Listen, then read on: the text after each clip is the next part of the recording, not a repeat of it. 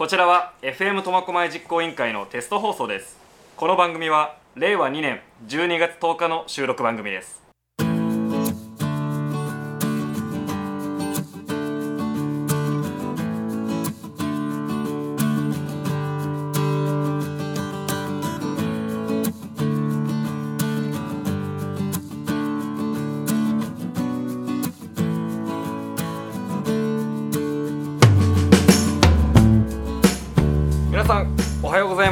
はこんばんは。FM 苫小牧実行委員会の MC バッタです。よろしくお願いします。はい。今日は私だけではなくてですねその他3人の MC も勢ぞろいしております。こんばんは、こんにちは、おはようございます。もみーです。どうも、チャボです。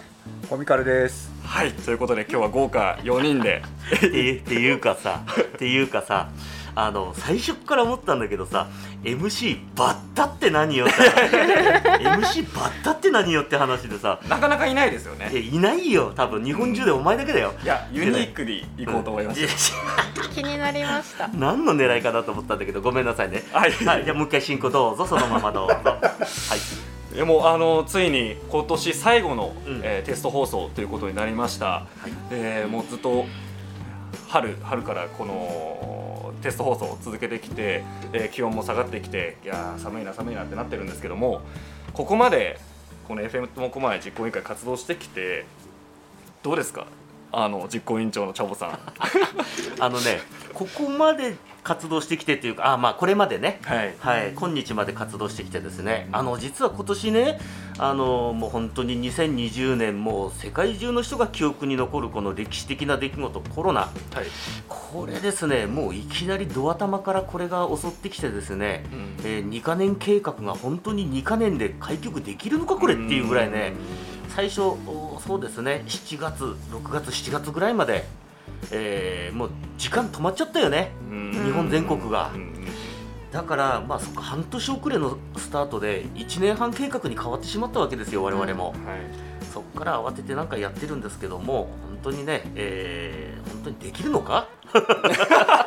一抹の不安が、えーそう、本当、不安なんだけども、まあ、めげずにね、えー一歩一歩やっていきたいと思うわけです。うんはい、とりあえずみんながね、元気で今年1年迎え入れてよかったなと思っております。そうですねはいでここまで YouTube のテスト放送も二十数回ずっとコツコツと続けてこのこの放送は何回目になるの ?28 回か。うんそうね、28回目の放送で、実は、えー2020年最後の放送予定なんだよね。うんということで、今年最後を締めくくるという放送ですから、はいえー今日はですね、4人集まって、えーちょっと楽しくやっていきたいと思います。なんで俺最後締めてるの？ね ?4 人最後で締めて頑張りましょう。はいということで今年最後の、えーテスト放送ということですので、まあ、個人的にでも、まあ、お仕事の話でもいいんですけども今年1年を振り返ってみようと思うんですよもみーさんどうですか？はい。トップバッター、はい私ですね。あの、私は2020年。あの振り返ってみてすごい激動の年でした。うん。でほとんどあの、まあ、コロナがあったせいでこうなったっていうのもあるんですけどとりあえずあの年明け早々夫となる人があのニートになりまして。そこからスタートしました今年は。はい、それからのそうですねまあせっかくね人生何十年働いてきたから半年ニートをしてたんですけど、うん。その間一緒に遊んだりして楽しかったんですがじゃあ旅行行こうかって時にもうすぐあのコロナになっちゃったんでね、うん。あの旅行も行けずまあ本当個人的にこうね結婚も10月にしたんですけどもおめでとうございます。おめでとうございます。あのただ新婚旅行も行けず、唯一行ったのが10月頃だったかな？んか GoTo 始まってちょっとして一瞬コロナ落ち着いたかなって時。はい。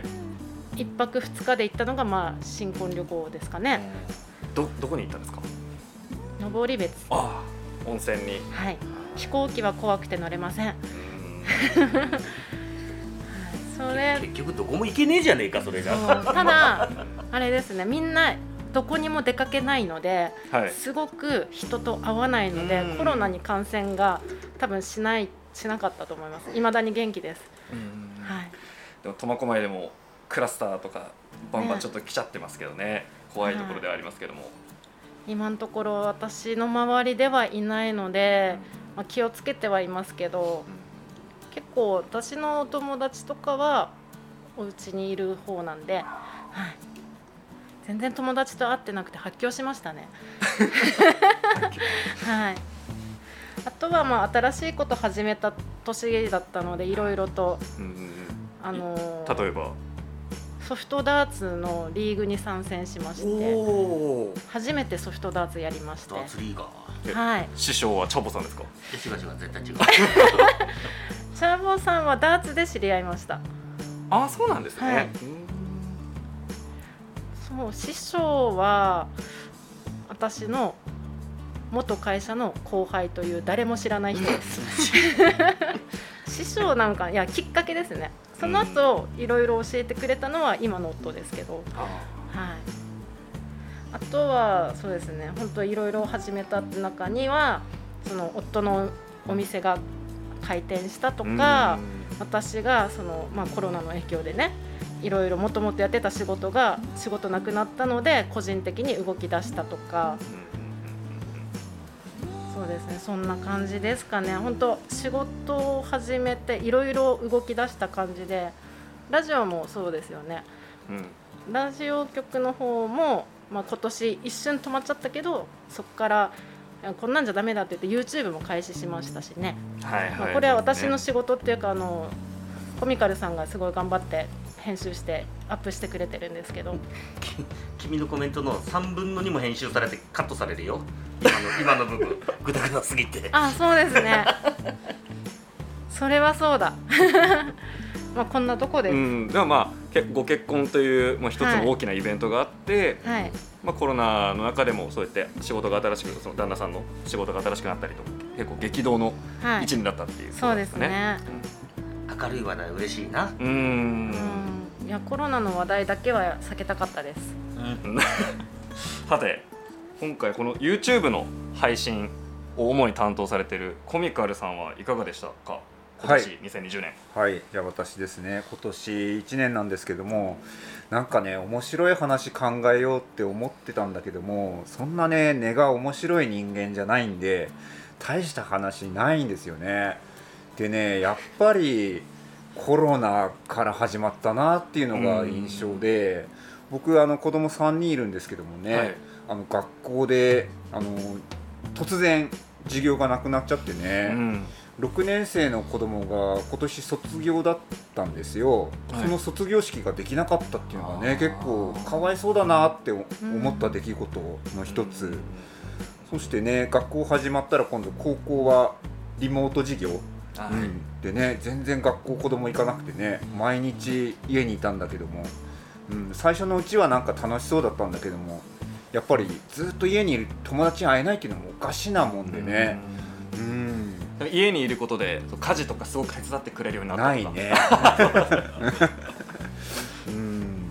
そうしたらやっぱり友達に会いたいとかってなってきて、はい。それもやっぱり見ててかわいそうだったしちょっと話題がコロナ寄りになってしまうんだけども、そういうね子供たちのちょっとかわいそうなね一面一面を見てしまった1年だなっていうのが一つと、はい。まあ、個人的な話題でいけば僕あのアウトドアねすごい好きで山登ったり川下ったりするんだけどもそれが全然やっぱり行けなくてね。ううん。ん本当コロナが収まったら山登りとか川下りとかしたいなって。そうですね。んそんな1年でしたはい、はいありがとうございます。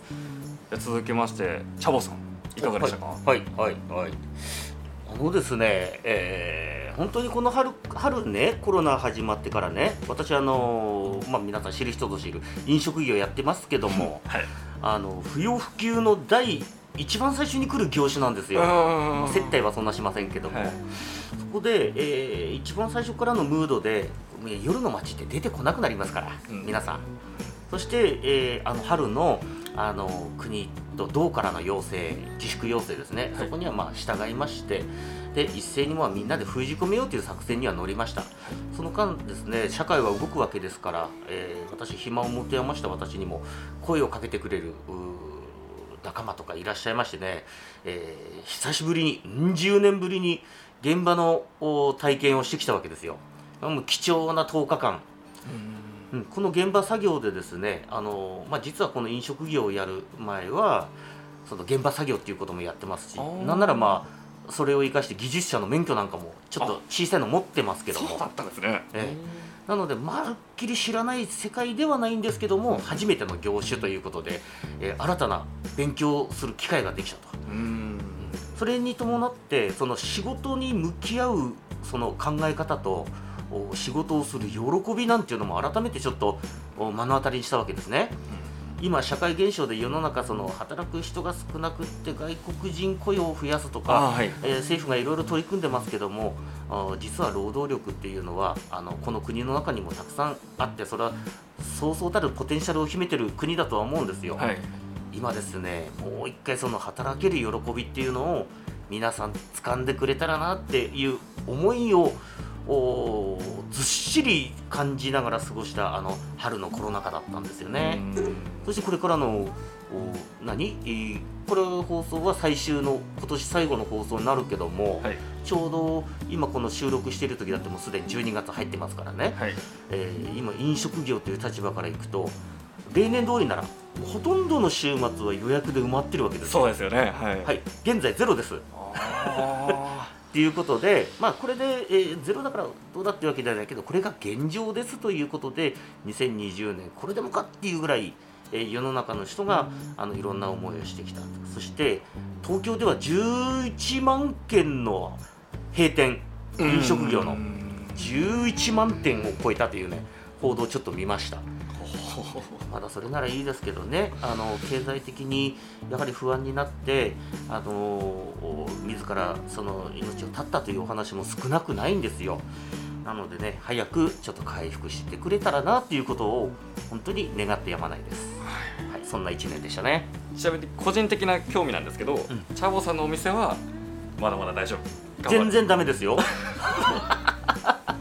うん。いや全然ダメというかねまあそんな今はねうんと、まあ、これからたくさん仕入れなきゃいけないとかそういったような業種でもないので、うん。えーまあ、自分だけ贅沢しなければまだ応援してくれるお客さんっていうのは実は少なくないのでそうですね。あとはねコロナとの付き合い方を、うん、僕のところがあーテストケースになってで、えー皆さんの手本になれるようにするにはどうしたらいいかと、仲間たちのお恩返しをお客さんに対する恩返しをどういうふうにできるだろうかと、うん。そういう目線で、えー今後の運営をかつあの考えなきゃいけないなとちょっと思ってる次第です。ウィズコロナっていうことですよね。そうですね。コロナありきでどうやってやっていくかということですね。はい。はい、ありがとうございました。ちょ自分で語り出すのも変なかも 変な感じなんですけども。あじゃあバッタ君どうなの？ありがとうございバッタます君どうなの？僕としてはやっぱりここのちょっとありがちな話なのかもしれないんですけどもこの FM 苫小牧実行委員会っていうのがものすごく大きくて今年は、もうそれこそインターネットであの FM 苫小牧実行委員会が発足しますっていうのを見てこれは俺行かなきゃと思ったんですよね。ももともとこういう表現するっていうことに関して興味があったので。あちなみにインターネットの何で知ら見たの？あれはですねいやちょっあのちょなんていうんですかね有名なメディアとかではなかったんですよね。なんかのウェブの記事があって。掲示板とあ記事？記事でしたねニュースサイトのようなところ。そうですね。けどあの民放さんとかそういったところではなかった気がするんですよね。あもっとローカルなマイナーなみたいな。うん。へえそれでフェイスブック探しておあるこれは使ってほしい。自分もやりたいってことであのチャボさんにダイレクトメッセージを送ってそうですね。あのわざわざ自分の僕の音声を録音し、うん。いう。あっ そうそう。たあったそうそう最初ね送られてきたんだよね。ううん。んうんうんうん。YouTube にアップロードしたやつを、で僕こんな声です。ぜひやらせてくださいっていう。そうだ。うん。ねこんな熱烈にね送ってくれたけどまだまだ僕ら実行委員会だからね しかもやる気満々で来た割にはトークがしょぼいってことでまだまだ成長しなきゃいけないところあるんですけどもいやとてもこの FM 苫小牧っていうもので僕のこの1年間は結構あーいる彩られたというかそういうふうに思っております。ますうまね。いねうまいねいいよ、ありがとうございます。さてここまであの今年を振り返ってみたんですけども、えー次は来年を見据えたお話していきたいと思います。えー FM 苫小牧実行委員会来年の12月に開局を目指しているところなんですけども、まあ、これからどういうふうに身を振っていくのかとかどういう活動をしていくのかっていうことについてねみんなであのさ今一人ずつ聞いてったんですけどもここみんなでお話できたらなと思います。はいまあねあのじゃあ私言いますよ委員長が、はいお願いします。えーまずですね大きくやることが、うん、と大きく分けてですね大きく分けなくてもはい。2つ3つたくさんあるんです、はい。そしてうんとまず何かって言ったら具体的に曲を作るためのお準備。これはですねアンテナをどこに設置するかと、ん電波を飛ばす。はい。それ今ちょっとね北海道の方とちょっと打ち合わせを始める段階のとこですねちょうど、うん、設置業者さんとお見積もりをもらったりね、うん。そういったことです。それとあとはね会社を設立する。これね会社でないと開局できないですから、うん。えー会社を設立すると。そのための準備はまたそれなりにあるわけですね。はい。当然そうなると開局のための資金集めをすると。はい、で開局した時のためにえー人材確保をすると。うん、たくさんのパーソナリティさんやっぱり必要になってきますからね。はい。え地元でなんか思いをこう話したいという人たちどんどんこう集まってくれるといいなと、はい。そういう活動をやっていくというのが中心ですね。うんうんうん会社設立ってありましたけどはい。名前は今のところどういった名前？じゃあまだどういうどういう名前がいい？まあありがちで言ったらね株式会社 FM 苫小牧みたいな FM 苫小牧株式会社とかになりますけどね。そういうことですね。もみじさんいいあありますか？苫小牧の特色のな名産とか何か名前？ハスハスカップとか。ハスカップとほかホッキとか。い？株式会社初カップ。あそういうなんか会社ありそうですけどね。株式会社ホッキー。いやそれをなんかうまくおしゃれにこう組み合わせて。ホッキーカップ。ホッキーとかタルマエさんとか糸内タルマエホッキーカ子とかップ。タルマエホッキーカップ打とない。全部組み合わせていいわけ頭ないそれをうまいことやったのがだってあのトマチョップっていうキャラクターじゃないですか。あんな感じで若い方の頭を使ってねバッタさん。いやいやでもトマチョップはあれ子供議会って言ってはい、ね、子供ね作ったやつ。子供たちの意見を要約させてトマチョップっていうのができてるみたいですからね。可愛いキャラクター。僕らも小学生とかに募集してみますか？うん、うん、うん、いいよ。めちゃくちゃ乗り気じゃなかったっていう。の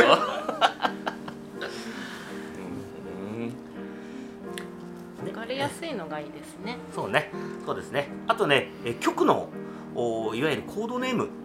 とね JOZZ なんちゃらかんちゃら。それもそれそれはコードコードナンバーだけど、うんとそれは割り振りされるものなんだけど、はい。あの例えばその曲名本当に FM トマチョップとかね、ううんん、とトマチョップラジオとか、はい。なんかエアエアトマチョップとか いろいろこうコードネームっていうかその曲のブランド名っうん。ていうのが今今後やっぱり必要だからね。その辺も楽しみながら考えていきたいなとちょっと思ってますね。うん。会社名とその局の名前っていうのは別々でいいんですよね。はいはい、なるほどそうです。北海道放送とかなんかいろいろあるよね、うん。だけど曲名は別にあるからね、うん。でも来年はそうやって、まあ、開局に向けて大きく動き出すわけですけどもどんどんどんどん露出していきたいですよね我々も。そうしなきゃいけないんですよ。けどコロナ。露出もそうですけどねあのやはりこう市民の皆さんに一番こうつ伝えたいことというのはえー苫小牧市に、えーラジオ局は本当に必必要なんだという思いが伝わるっていうことが一番ちょっと望ましいかなとは思うんです、うんえーちょうど平成の激動のお災害でいっぱいだった平成の時を経て今令和になったんですけどはい。さあこの令和というのは一体皆さんにとってどんなあの時代を築くのかと。そういうことなんですよ。うん。なので、えーね、この辺胆振管内も大きな地震があってたくさんの方がえー亡くなられたり、はい。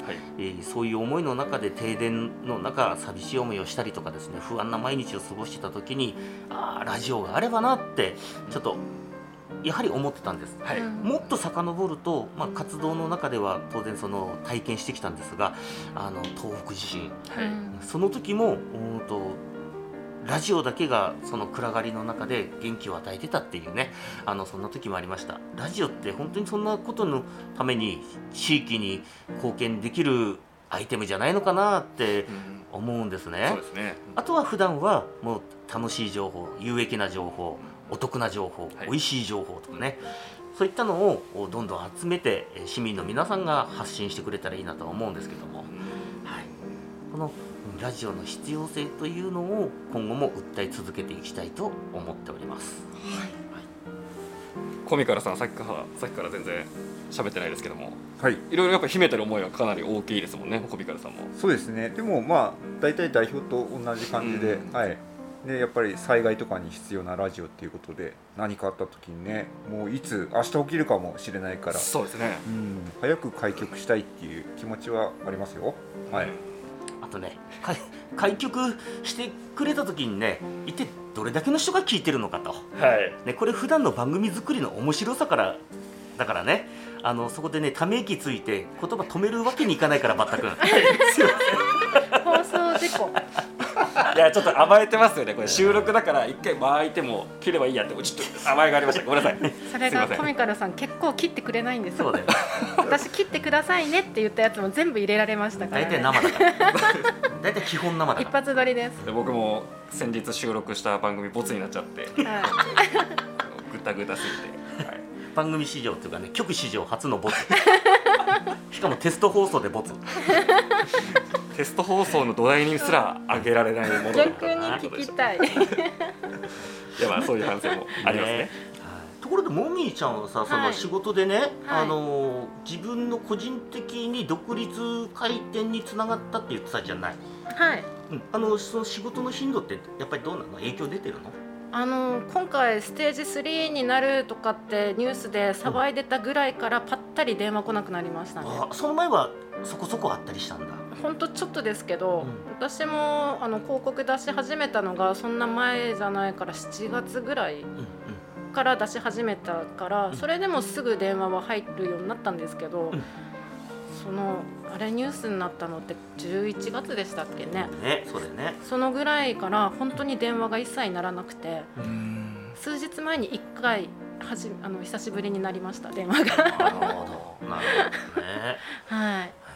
うちもそうだよ。だってあのドアなんかきっと今日は一回も開かないって、悲しい。うん。そう思いながらねあの店でねあのフェイスブックとかインターネットとか見たりしてるの、あの過去の放送を聞いたりとかね、はい。うん。そんな風にして過ごしてたらね何何やってんの一人でマスターってね、うんあのお客さんがちょっとうん。ピッと開けてくれたらねもう涙出そうなぐらい嬉しくなる。いやでも長年やってる茶坊さんのお店でもそうなんだなって思ってフェイスブック見ながらちょっとあの私も頑張ろうってもっと頑張んなきゃダメだなって。